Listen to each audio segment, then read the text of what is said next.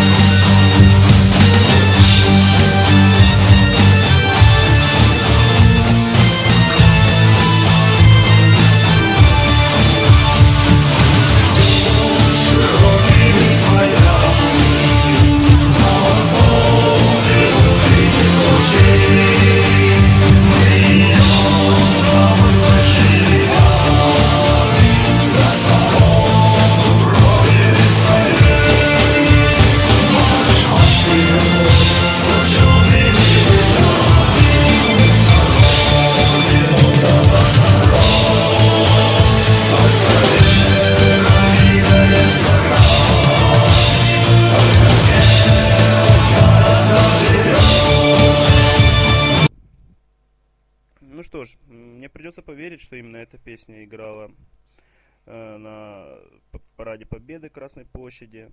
Э, ну, тогда раз играла эта песня, наверное, будет играть и это. Так что всех э, людей, кому не чужд этот праздник, я сейчас попрошу встать и заиграет настоящая победная песня.